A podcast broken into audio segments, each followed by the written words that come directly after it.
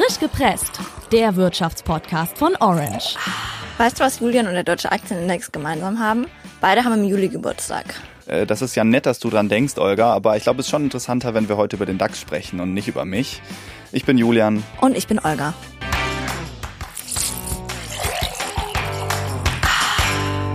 Um zu wissen, was ein Aktienindex ist, muss man erstmal wissen, was eine Aktie ist. Wer eine Aktie kauft, der erwirbt einen Anteil an einem Unternehmen. Unternehmen können solche Anteilsscheine rausgeben, um neues Geld zu bekommen. Gehandelt werden die Aktien an der Börse. Das ist quasi ein Marktplatz für Aktien und auch andere Wertpapiere. Der Preis der Aktien hängt davon ab, wie viele Leute die Aktien zu einem gewissen Preis kaufen wollen. Wollen das viele zu einem höheren Preis, kriegt die Aktie eine hohe Bewertung. Und das heißt, dass sie teurer wird. Aktiengesellschaften müssen der Öffentlichkeit zeigen, wie sie wirtschaftlich dastehen. Wenn die Aktionäre, also die Aktienbesitzer, davon ausgehen, dass das Unternehmen in Zukunft nicht mehr so gut dasteht, dann können sie ihre Anteilsscheine wieder verkaufen. Sie können aber auch aus anderen Gründen verkaufen, zum Beispiel wenn sie glauben, dass sie jetzt ein gutes Geschäft gemacht haben oder wenn sie gerade Geld brauchen.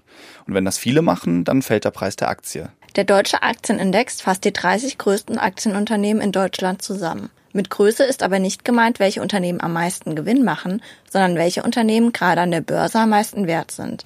Das heißt im Fachjargon Marktkapitalisierung. Deswegen ändert sich das auch öfters, welche Unternehmen gerade im DAX vertreten sind. Das ist so ein bisschen so wie bei der Bundesliga, da gibt's ja auch immer Auf- und Absteiger. Pro7 Sat1 ist zum Beispiel neulich aus dem DAX abgestiegen. Einige große Aktienunternehmen, die vorne mit dabei sind, kennt ihr aber bestimmt. Zum Beispiel Adidas, BMW, Lufthansa, Deutsche Bank oder Siemens. Vermutlich hast du schon mal in den Nachrichten gesehen, dass sich der DAX in eine bestimmte Richtung entwickelt hat. Nach oben oder nach unten. Es ist nämlich so, wenn mehrere Unternehmen in einer Gruppe wie dem DAX zusammengefasst sind, kann man täglich sehen, wie sich diese Gruppe entwickelt. Der deutsche Aktienindex spiegelt wider, wie es gerade um die 30 größten deutschen Aktienunternehmen steht und ist damit auch eine Art Fieberkurve der deutschen Wirtschaft. Jedes Unternehmen im DAX bekommt eine Gewichtung, zu wie viel Prozent es den DAX beeinflusst. Das Unternehmen mit dem größten Einfluss ist der Softwarehersteller SAP mit knapp über 10 Prozent, weil es eben auch das wertvollste Unternehmen ist. Danach folgen Siemens und Bayer. Derzeit steht der deutsche Aktienindex bei rund 12.800 Punkten.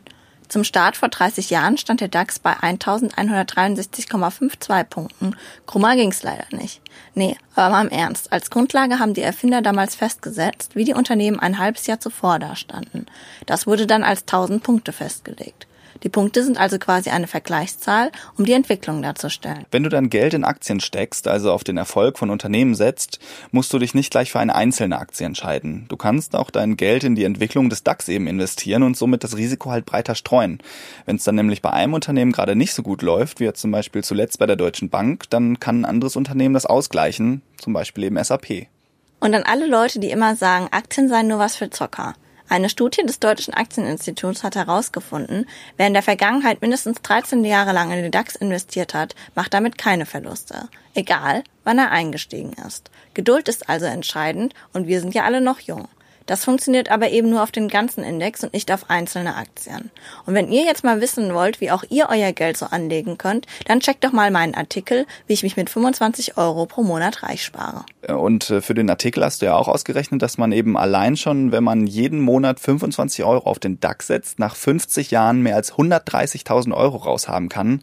Äh, Ich glaube, dann denke ich auch nochmal drüber nach. Ja, Julian, das solltest du auch wirklich. Und ich verspreche dir, das ist wirklich überhaupt nicht schwer, auch wenn es im ersten Moment echt kompliziert klingt. In meinem Artikel findest du aber eine Schritt-für-Schritt-Anleitung zu deinem ersten eigenen Aktiendepot.